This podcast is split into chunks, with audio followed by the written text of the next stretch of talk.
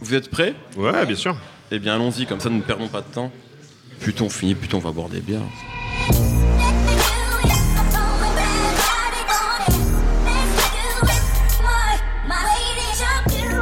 Bonjour, bonsoir à tous, c'est Mehdi Maizy, bienvenue dans le 26e épisode de No Fun, votre podcast musical hebdomadaire.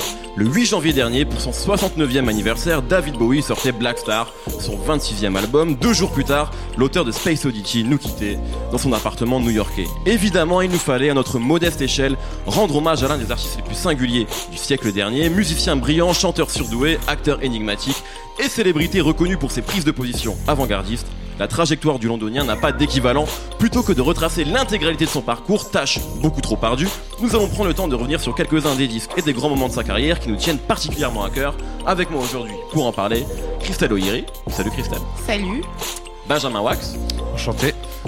Et Joe Hume. Salut. Hume ou Hume, je sais jamais. Ah, comme tu veux. À l'anglaise ou à l'américaine Ouais, Hume, c'est cool. Hume. Ok, Joe Hume. Alors, Joe Hume, c'est cool. Notre hommage à David Bowie, c'est tout de suite.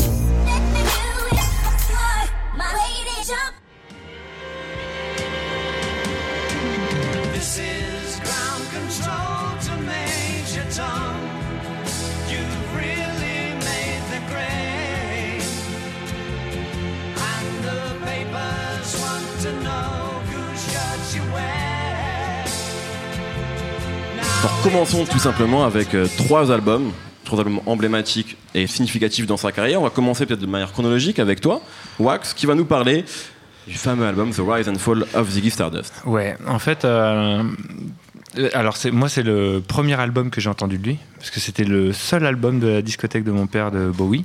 Ok. Euh, je me suis en fait rendu compte dès que j'étais petit que ce mec était fou en fait parce qu'il y avait de la soul, il y avait des prémices du stoner, il y avait presque du punk, euh, il y avait euh, de la folk, il y avait du rock, il y avait, enfin voilà, j'avais l'impression en fait plus j'ai grandi avec cet album, plus je me suis rendu compte qu'il avait toutes les facettes de Bowie en fait. C'est-à-dire euh, l'album concept, une story, une vraie œuvre d'art avec un personnage créé. Pour moi, une, une œuvre d'art comme ça, c'est assez rare parce que il crée un personnage jusqu'à le tuer. Il lui invente une vie jusqu'au jour où il dit ça n'existera Est-ce que plus. Tu peux juste revenir sur le personnage de Ziggy Stardust Qu'est-ce qu'est-ce que c'était? Enfin, c'était euh, peut-être le, le- parce que c'est assez intéressant. Bah, peut-être que Joe en parlera mieux que moi, mais moi, moi, moi compliqué. personnellement, C'est un alien, voilà, quoi. c'est un alien qui est censé ramener un message de paix euh, Ouais. sur Terre. Et Alors que la Terre n'a plus que 5 ans à vivre. voilà. Voilà. Donc en fait, mais, mais voilà, encore une fois, pour moi, c'est presque un prétexte la story de Ziggy Stardust parce que finalement, en fait, on se rend compte que c'est pas un scénario incroyable. Euh, c'est juste la posture qui est énorme, je trouve. Euh, tout, euh, que ce soit esthétique, euh, au niveau de la production, au niveau des musiciens qui ont été employés dessus, qui me semblent être les mêmes musiciens d'ailleurs qui étaient sur Transformer de De Laurie, en Laurie, partie, ouais. partie, ouais, c'est une espèce de dream team avec euh, le meilleur des idées qu'il avait à l'époque. Il me semble que l'album d'avant euh, était beaucoup plus folk. Unky Dory, ouais. Ouais. Enfin, il y a un hommage à Bob Dylan dessus, si, ouais, si je me ouais, souviens bien, etc. Et. Il y a une partie des mêmes musiciens que sur Ziggy, mais le Ouais. propos est plus folk, effectivement. Ouais, voilà, ouais. Et, euh, et ouais, en fait, le truc, c'est que c'est, je pense que ça fait partie des choses qui, qui m'ont beaucoup touché euh, quand j'ai appris sa mort. C'est que c'est un artiste qui, qui était vraiment ce qu'on appelle aujourd'hui un artiste 360. Et euh, Avant l'heure. Ah, bien avant l'heure, ouais. C'est-à-dire que vraiment, il avait une vision non seulement de l'image, mais de l'esthétique euh, On musicale. y reviendra après, On y reviendra, sur l'esthétique. Ouais. Exactement. Et euh, il y avait toute une histoire de. En fait, c'est un peu ce qui, ce qui faisait la mythologie du rock de l'époque, avec les Led Zeppelin, euh, genre Pink Floyd, etc. C'est que c'était des groupes qui créaient un truc où, qui, qui vendaient vraiment. Il y avait une autre dimension qui était une dimension du rêve euh, que je retrouve complètement sur cet album-là. Et pour parler après plus musicalement du truc, euh, je sais que la première fois que j'ai entendu le morceau donc éponyme euh, Ziggy Stardust, bah moi j'avais un âge où euh, les Guns N' Roses existaient déjà, etc. Et je me Mm. suis dit mais attends mais c'est quoi? C'est euh, quoi ce truc qui a genre euh, 30 ans d'avance quoi? Et ça m'a fait ça par, pour pas mal de choses dans la carrière de Bowie en général, mais sur cet album-là, c'était, euh, enfin pour moi c'était. C'est aussi son premier gros succès, ce disque-là. Ouais. Euh, à ma connaissance, oui. C'est son premier vrai gros succès. Ouais. Joe, Ouais. est-ce que tu as quelque chose à ajouter sur ce disque-là ou on passe euh, Bah, au disque que en tu fait, choisi le, le- le- le très rapide truc que je pourrais rajouter, c'est euh, qu'il faut aussi se rendre compte aujourd'hui de, de l'impact, tout, tout ce dont vient parler euh, Wax, l'impact que ça a eu sur la jeunesse en Angleterre à l'époque est, euh, est assez difficile à imaginer aujourd'hui en fait. C'est-à-dire que tous les gamins, à l'époque, Bowie a présenté cet album sur l'émission Top of the Pops en juillet 1972. Et les gamins qui étaient devant leur télé à ce moment-là et qui ont vu débarquer un mec avec les cheveux rouges, avec une combinaison moulante euh, fluo, euh, des plateformes boots euh, et qui étaient habitués aux Rolling Stones et aux Beatles, si tu veux, ils ont vu débarquer ça, ils se sont dit, ok, à partir de maintenant, mon but dans la vie, c'est d'être ça. et, euh, et en fait, l'un des héritages de Bowie, au-delà de son héritage musical aujourd'hui, c'est grâce à cette première apparition de Ziggy Stardust, c'est de dire à toute une jeunesse, c'est ok d'être weird en fait. C'est même cool d'être complètement weird et, euh, et il faisait un truc que les parents détestaient et que les enfants adoraient et c'était le retour d'une sorte d'Elvis Presley en Angleterre si tu veux. Et, euh, et ça c'est avec Ziggy Stardust que c'est véritablement arrivé même s'il y avait déjà les prémices avant c'est Ziggy qui a fait exploser les codes et c'est pour ça qu'aujourd'hui euh, dans toute sa discographie ça reste un disque primordial et important au-delà de la Peut-être le musique plus cité, effectivement, souvent Ouais. qui est cité. Mais Ouais. D'ailleurs, euh, c'est très bien synthétisé dans le film Crazy. Ouais. Euh, ce, que, tu- ce que tu dis, euh, fait, les jeunes qui justement se disent, euh, c'est l'un des premiers à avoir euh, mis son, sa bisexualité sur le Sur le devant de la scène, ouais, de la scène, il me semble. Donc, euh, s'en servir même comme un argument marketing Oui, Christelle. Il a dit qu'il était gay, en fait. Et Ouais. à cette époque-là, c'était quand même genre avouer son homosexualité face au public. Ouais. C'était quand même quelque chose de lourd à porter. En plus, c'était pas vrai parce qu'il était marié avec Angie. oui complètement Et, euh, et je pense que c'est aussi, enfin, Ziggy Stardust, c'est aussi important parce que ça a inventé le glam rock. Et que je suis pas sûre qu'un groupe comme Kiss ou quoi, enfin, aurait eu le même impact s'il n'y avait pas eu Ziggy Stardust. Mm.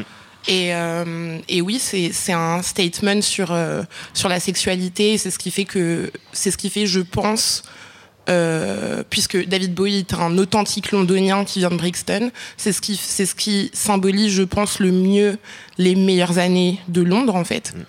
Après les Swing 60s et le, enfin, juste l'acceptation de soi, etc. En fait. Joe, je sais que tu, as tu changes d'album favori de David Tout Bowie le temps. toutes les heures. Mais alors, est-ce que tu as changé depuis que tu depuis Non, allez, on va rester parlé sur le même.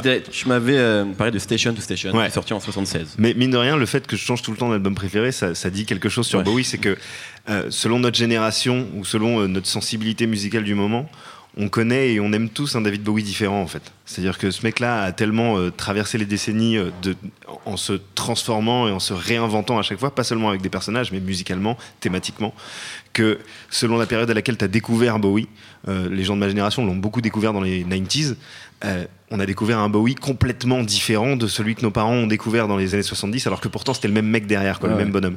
Et, euh, et j'aime bien cette période de Station to Station, effectivement, euh, le milieu des années 70 aux États-Unis, en fait. C'est Bowie, Bowie comes to Manhattan. Et, et en 1975, il se barre de Londres, il enregistre l'album précédent Young American, qui est son album de soul, en fait. Et, et il le fait pas n'importe comment, c'est-à-dire qu'il prend Carlos Alomar à la guitare, il vire Mick Ronson, qui a été son guitariste euh, des années. euh, des années, du début des années 70, il, il- il embauche Carlos Alomar, qui est un portoricain, euh, et à cette époque-là, des artistes blancs qui font de la soul avec des musiciens soul venus euh, du, de- du backing band de l'Apollo Theater qui tournait avec James Brown. Il n'y avait pas d'autres mecs qui faisaient ça, quoi, tu vois. Donc il est arrivé, il a dit je vais faire un album de soul. Il a fait Young Americans et ensuite il a pris de la cocaïne pendant à peu près un an non-stop. Ouais, on dit que la construction de l'album, justement, elle est- il est complètement sous cocaïne et qu'il ne Il se s'en souvient- souvient il a pas. aucun souvenir de la conception du disque. Lui dit, en tout, on sait pas si c'est vrai ou pas, mais lui dit ne me posez pas de questions sur cette période. je- je- vous- les, mes biographes savent mieux que moi ce que je faisais à ce moment-là. Et il livre Station to Station, qui est vraiment l'album euh, pour moi qui fait la jonction parfaite entre le Bowie du début des 70s, c'est-à-dire glam, soul, funk, et celui de la fin des 70s, qu'on- de ce qu'on appellera la trilogie berlinoise, qui n'en est pas véritablement une techniquement, mais qui est connue comme ça. Et donc c'est un album qui fait le lien entre, entre cette période très chaude, très funk, très, euh, très sexuelle, et cette période plus froide et plus glaciale de Berlin. Et Station to Station, c'est vraiment le... Voilà, c'est la, jonction parfaite entre les deux, avec, euh, avec des morceaux euh, absolument incroyables, avec certainement l'un des plus beaux tours de chant de toute la carrière de Bowie sur une reprise de Wild is the Wind. Et, euh, et puis aussi cette période assez fascinante de, de, l'anglais alien, effectivement, qui débarque aux États-Unis dans un monde qui n'est absolument pas le sien, mais qu'il rêve de conquérir. Et où, euh, enfin, Carlos Alomar, le guitariste, le dit euh, avant que, avant que je commence à bosser avec Bowie, j'ai demandé un peu partout autour de moi euh, qui le connaissait, et personne ne savait rien sur lui. quoi. Aux États-Unis, euh, il avait beau eu, euh, avoir fait la, la, la tournée Ziggy Stardust et tout, il n'était pas connu du grand public. Et donc, si tu partais avec Bowie dans un projet complètement barré, tu savais pas véritablement quelles allaient être les retombées artistiques, financières. Et ça donne cet album Station to Station avec un premier morceau qui, euh, qui tape au-dessus des 10 minutes, euh, qui, qui possède trois morceaux dans le même morceau avec des facettes complètement différentes. Et à chaque fois que je réécoute cet album, je découvre des nouvelles choses. Et, euh, et voilà, c'est pour ça que, c'est pour ça que j'ai choisi celui-là euh, aujourd'hui. Christelle, tu voulais aj- ajouter quelque chose sur euh, ce disque? Non, Je t'ai vu. euh, Non, tout. Ah, de- je- je- je- j'avais l'impression que tu, tu voulais rebondir aussi. euh, Euh, voilà. Christelle, du coup, ouais, ton disque, toi, c'est Let's Dance. Euh, non, mon disque, c'est Young Americans. En fait, je Ah, voulais tu faire deux disques. Je suis désolé. Je voulais faire deux disques. D'accord, donc tu et- préfères parler Young Americans finalement Bah, j'aimerais deux bien faire les deux. Bah, vas-y. Bah, vas-y. Euh, et donc, Young Americans, c'est celui juste avant euh, Station to Station. Tout à fait. ouais. Et donc, il est sorti en 75, comme tu l'as souligné. Et euh, en fait, euh, Young Americans, il, il fait écho un peu à la fascination que Bowie a pour les États-Unis. Ouais. Et notamment pour la culture noire américaine, puisque c'est vraiment euh, Little Richards qui a influencé Bowie au tout début, quand il était enfant. Et euh, en fait, euh, Young Americans, on peut dire que c'est un album de Philly Soul. De la Philly Soul, c'est genre Patti LaBelle, Delphonix. En fait, c'est de la soul, mais avec des influences de funk et de disco. C'est important de le dire parce que pour beaucoup de gens, David Bowie, c'est un artiste. enfin, ça veut rien dire pop, rock. C'est un sachant artiste qu'on peut pop, mettre plein de choses là-dedans. Et en fait, il il a, ouais, exactement. Alors qu'il a fait beaucoup de choses et il a touché à plein de genres musicaux. En fait, c'est important de le préciser. Exactement. Et sur cet album, euh, on retrouve un choriste qui plus tard deviendra une star. C'est. Luther Vandross. Bien sûr. Et, euh, et à cette époque-là, c'était personne. Et Bowie arrêtait pas de lui dire, mais t'inquiète, tu vas devenir une star, tu vas devenir une star. Je te dis, l'année prochaine, c'est ton année et tout. Enfin, il, il était vraiment, vraiment hyper investi dans la carrière de Van Ross. Et euh, donc Van Ross a lui, euh, il s'est occupé de la partie euh, vocale. En fait, il a fait les arrangements vocaux. Si je peux aussi dire quelque chose, euh, il y y a une apparition de Lennon sur, euh, sur Fame. Et Fame, c'est vraiment pour moi genre un des plus grands disques de Bowie. Vraiment. Au sens où euh, Fame a retourné le cerveau de James Brown. C'est pour vous dire il, à quel il point... piqué, il lui a piqué derrière. Il lui a piqué derrière. C'est pour vous dire à quel point le truc a un réel impact. Et surtout, euh, on, pourrait, se- on pourrait se poser la question de savoir si euh, ce, que fait David Bowie avec Young Americans, on appelle ça de la Blue Eyed Soul.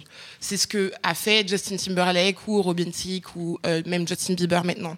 Et en fait, euh, lui, il l'a fait Ouais, avec. elle- voilà. Lui, il l'a fait avec. non, Elle l'a mais dit, c'est elle l'a dit. horrible. hein. Ah, mais C'est elle a hor- raison. en C'est plus. peut-être horrible de mettre tout le monde sur le même plan, sachant que c'est David Bowie, mais mais voilà, il se distingue, il se distingue des autres aussi parce que c'est pas juste de l'appropriation culturelle au sens ah ça a l'air cool ce que font ces nègres, je vais prendre ce truc, enfin c'est noir pardon. Vous couperez, ça a On l'air. peut plus maintenant, c'est foutu maintenant. Ça y est, tu nous as mis en grosse difficulté là. Dit le On, on a, on a trois procès là à l'instant, c'est c'est parti. là. En revanche, Tarantino vient de se tuner sur l'émission. Là, il est chaud. ok, c'est- bref. Bon Bon, alors, bref. juste. Oui, vas-y. Oui, en gros, je voulais juste terminer pour dire que c'est un album qui a influencé aussi George Clinton. Ouais. Donc, euh, George Clinton qui a influencé tout le monde. George Clinton qui a influencé le rap. Allô Ouais, ouais. Donc, euh, euh, George Clinton explique que quand il a fait Mothership Connection et qu'il a écouté, il a écouté Fame et qu'il a écouté euh, Young Americans en général, il, est- il avait été hyper impressionné. Euh, David Bowie, il a aussi fait une apparition à ce même moment-là sur Soul Train et c'était vraiment fou. En fait, de faire ça, enfin, à l'époque, en étant blanc, puisque c'était juste une émission, euh, c'était une émission avec de la musique urbaine, et à l'époque, aux États-Unis, tout était super segmenté. Donc, euh, donc voilà, genre. euh, D'ailleurs, Fame qui a été euh, samplé par à peu près tout le Tout rap. le monde. On, on va en Tout le reparler un tout petit peu aussi après. Tu teases, c'est bien, c'est beau, c'est bien, bien vu. Très rapidement sur Let's Dance, une phrase, rapidement, parce qu'on a plus beaucoup Sur de temps Let's sur Dance, cette je vais dire une phrase. C'est Neil en- Rogers Enfin, un mot Neil Rogers. en Dizzy fait, Rascal. à cette, épo- à cette époque-là, à cette époque-là, Neil Rogers, euh, il était pas du tout, il n'avait pas le vent en poupe du tout. Non, pas du le tout. disco venait de se casser la figure, donc euh, Neil Rogers, personne voulait vraiment travailler Il avec cherchait lui aussi. lui. Il ch- ouais, exactement. Et David Bowie, euh, il a été hyper, euh, il a toujours été impressionné par son travail, et donc c'est Neil Rogers qui a vraiment été l'architecte derrière Let's Dance. Et, euh, et qu'est-ce que je peux dire sur Let's Dance? C'est l'ascension, euh, l'ascension mainstream de Bowie en fait. C'est MTV arrive la même année, euh, son grand rôle au cinéma arrive la même année, et le fait qu'MTV arrive à la même année, ça lui permet de concrétiser, de prendre encore plus d'ampleur, et les gens voient à quel point c'est un artiste 360 comme tu l'as vu, comme tu Ouais. l'as dit en fait. Puis c'est surtout, genre, à ce moment-là, c'est Michael Jackson, Prince. Ouais, Et, Oui, et- et Bowie, il décennie-là. fait Attends, je vais venir faire un truc. et j'op, let's dance. Très bien. Alors on a parlé de 4 disques parmi 26. Évidemment, quand on parle de David Bowie, impossible de s'arrêter au cadre strictement musical. Tout de suite, on va parler de quelques héritages de David Bowie. I'm a mama, papa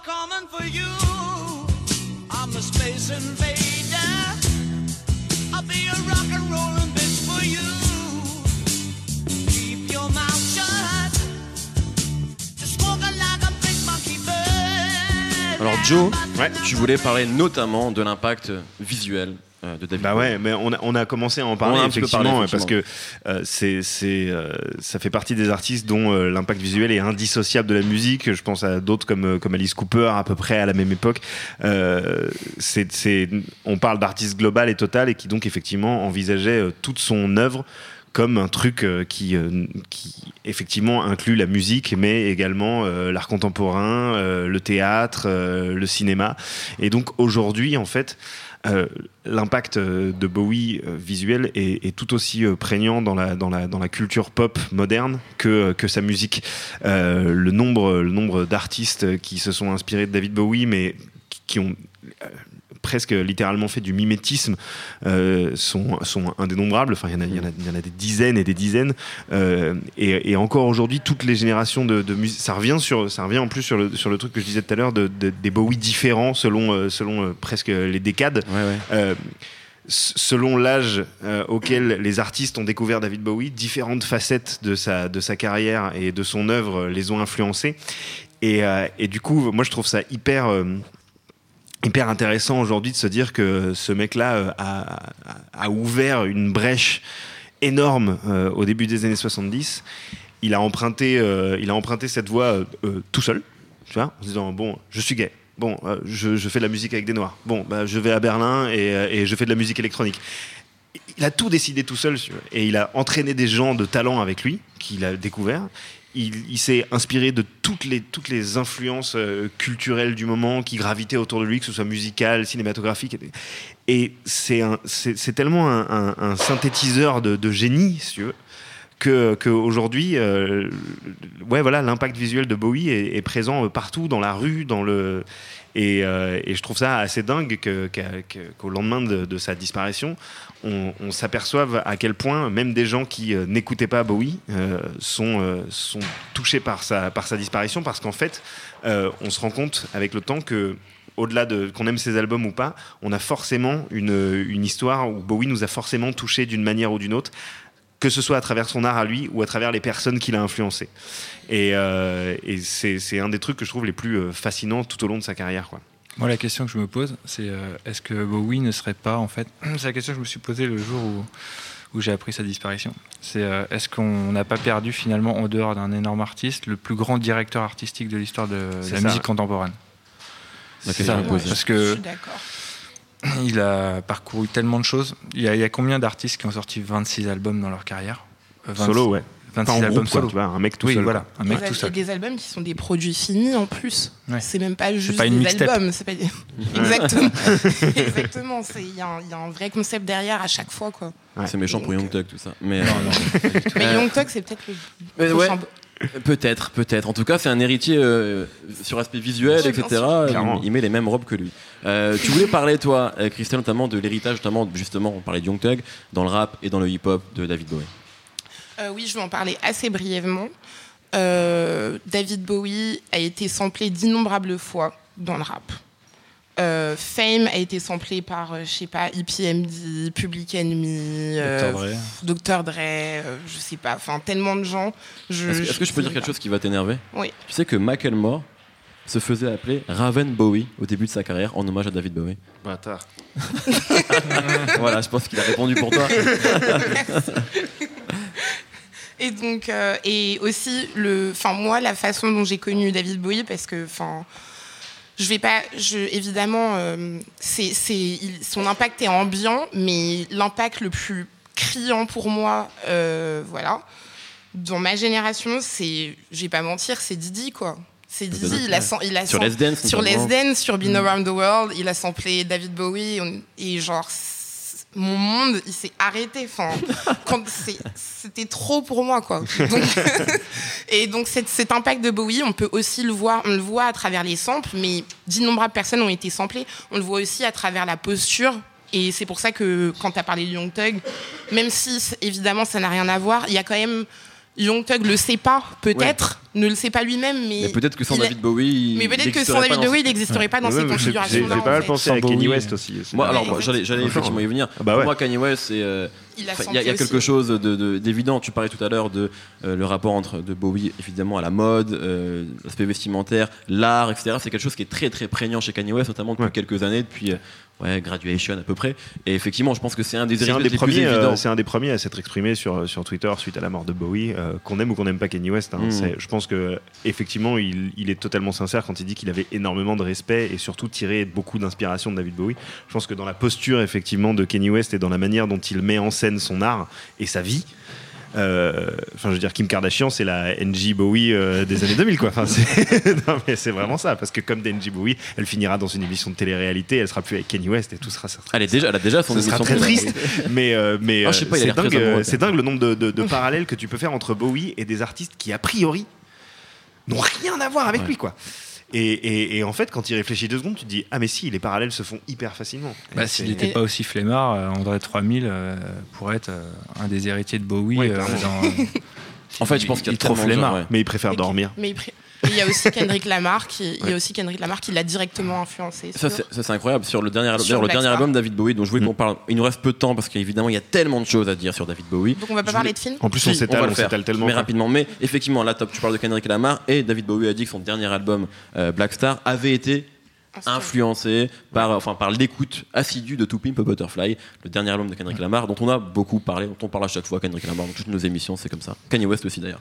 Euh, cet album justement, est-ce que ce disque pour vous, on en parle beaucoup depuis sa disparition, est-ce qu'il y a un côté testament? Est-ce qu'il y avait, est-ce que c'est vraiment le cadeau d'adieu de David Bowie à son public? Je sais pas si pour lui, consciemment, c'était un cadeau d'adieu, puisque Visconti, son producteur, dit que quand il a demandé à David Bowie si c'était son testament, Bowie a rigolé. Euh, mais on peut jamais vraiment savoir avec David Bowie ce qu'il y a derrière son rire, si tu veux. si c'est un rire de mais évidemment, ou si c'est genre arrête de dire n'importe quoi. Mais euh, au lendemain de sa mort, t'écoutes ce disque et c'est impossible de Ouais. pas. Enfin, pour moi, c'est- le truc qui est le plus incroyable avec ce disque, c'est que j'ai beau y réfléchir, c'est ce que je disais à Wax en antenne avant de commencer, j'arrive pas à trouver un artiste qui a euh, un artiste musical en tout cas qui a documenté sa mort et qui l'a transformé en une œuvre d'art comme ça totale. C'est-à-dire que le mec jusqu'au bout du bout, il a donné sa vie à son œuvre quoi. Et, euh, et Black Star, c'est euh, pour moi le documentaire de la, de la, de- du voyage vers la mort de David Bowie en fait. Ça peut Le- paraître le un seul, peu, Non, ouais, c'est- le seul, euh, et ils ont bossé ensemble, c'est peut-être Freddie Mercury avec The Show Must Go On. c'est ça. Ouais. Tu vois et, euh, et, et The Show Must Go On, c'est une chanson. Bowie, il a dit je vais faire un disque. Un album, ouais. Et, euh, et en plus de ça, c'est pas un disque facile quoi. C'est un disque euh, tête chercheuse. C'est pas c'est pas l'album précédent euh, qui rend hommage vachement, qui cite euh, tout le long de sa carrière musicalement. Là, c'est un truc où il dit euh, je vais faire exactement ce que j'ai envie de faire. Et dans les paroles, il glisse des trucs où t'es. Euh, c'est pas possible que ce soit des coïncidences quoi. Le mec savait qu'il allait pas survivre très longtemps en tout cas euh, à la sortie de l'album, c'est certain. Ce qui est aussi intéressant, et puis après on passera rapidement malheureusement au cinéma, c'est que bon, il avait 69 ans, ce qui est un âge relativement avancé, euh, et on connaît beaucoup d'artistes qui, globalement, que ce soit dans le cinéma ou dans la musique, qui vieillissent mal et qui font des choses assez indignes parfois d'eux à cet âge-là. Et cet album est très bon, a été unanimement salué comme un grand disque avant euh, sa disparition. Donc il y a aussi quelque chose, il était encore très pertinent musicalement, euh, alors que plein d'autres gens de sa génération ne le Ah sont bah, c'est pas. Carlos Santana, hein, ça c'est sûr. Par, par exemple. Mais, euh, mais je pense qu'il doit être tellement content de se dire que je suis plus là, mais les gens sont quand même en train de réfléchir sur, sur l'album que j'ai sorti. Tu vois, et ils vont chercher encore pendant 5 ans toutes les significations. C'est genre bien ouais. Alors, on voulait aussi parler évidemment de cinéma. Il a fait des apparitions, pas tant que ça, mais qui sont à chaque fois mémorables et à chaque fois très étranges. Il joue un alien dans L'homme qui en savait trop, un vampire dans Les Prédateurs de Tony L'homme Scott. qui venait d'ailleurs, pardon. L'homme qui venait d'ailleurs, pardon. te- Effectivement, L'homme qui en savait trop, c'est L'homme autre chose. Oui, c'est avec James Stewart qui joue dedans, je crois. Ouais. Euh, il jouait dans cette comédie musicale incroyable Labyrinthe produite par George Lucas, qui est complètement folle. Euh, Ponce Pilate chez Scorsese, Andy Warhol chez Basquiat, et bien sûr le film préféré de Christelle, Furio. C'est ton film préféré de ta vie Ouais, c'est mon Euh, film C'est préféré de vraiment, ma tu le vie. dis ou tu l'as dit pour l'émission, vraiment Non, c'est mon film préféré de ma vie. En fait, euh, Furio, donc c'est s'appelle Merry Christmas, Mr. Lawrence.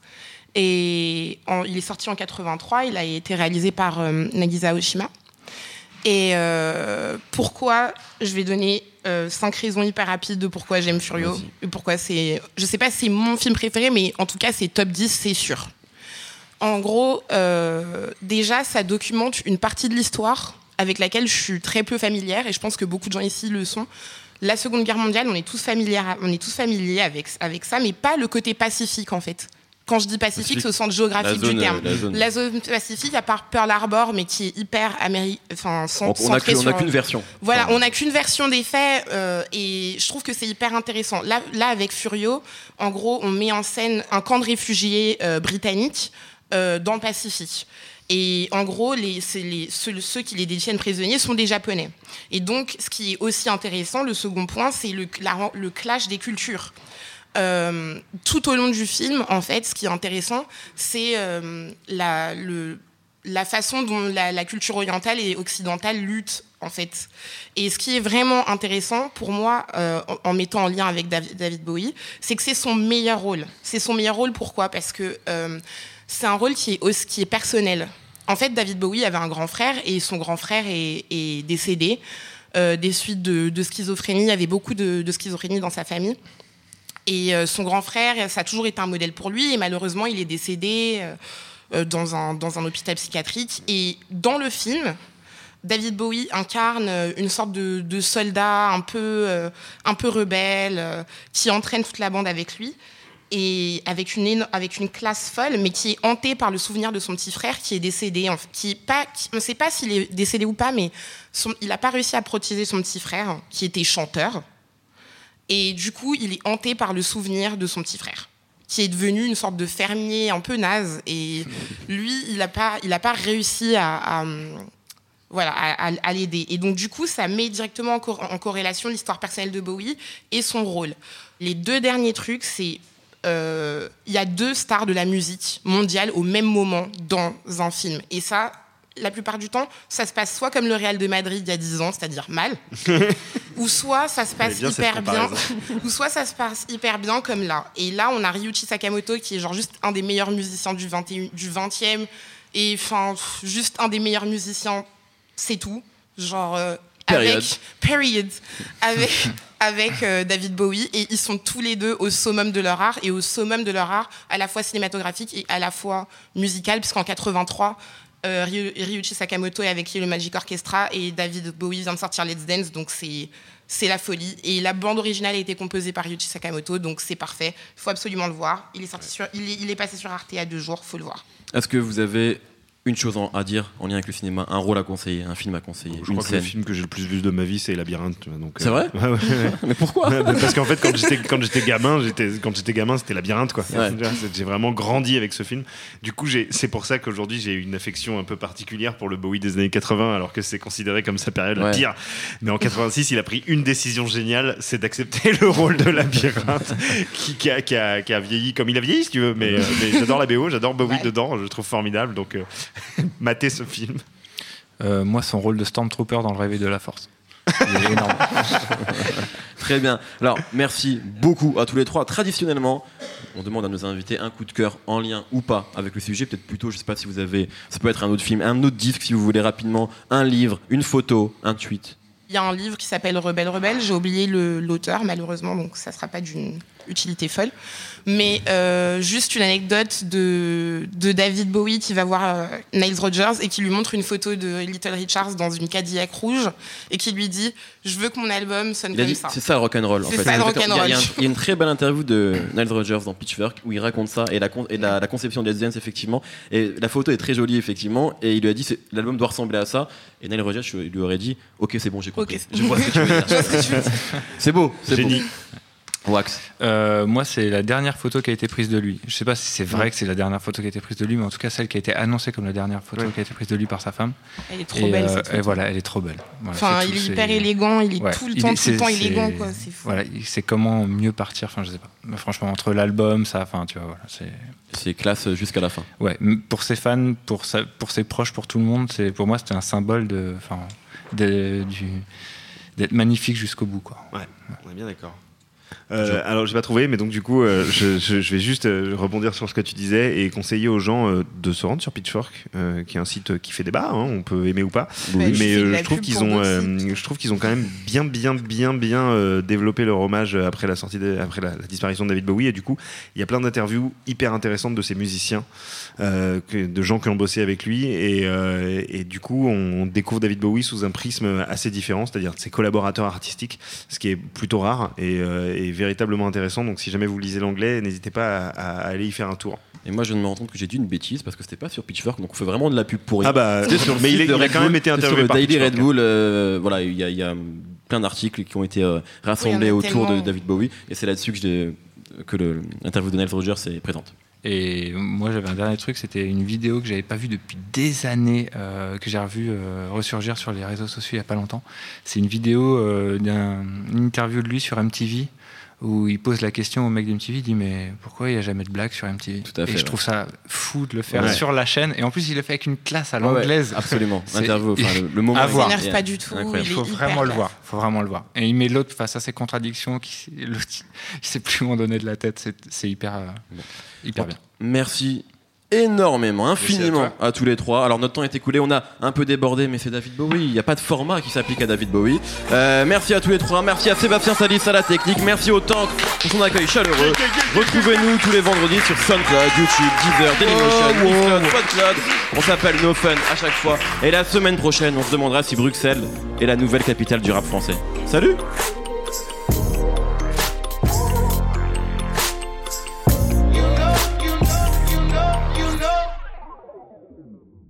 Salut, c'est Jean Z, No Game, le podcast jeux vidéo. C'est à retrouver tous les mercredis sur iTunes, SoundCloud, Deezer, YouTube, Facebook, Twitter, le podcast jeux vidéo.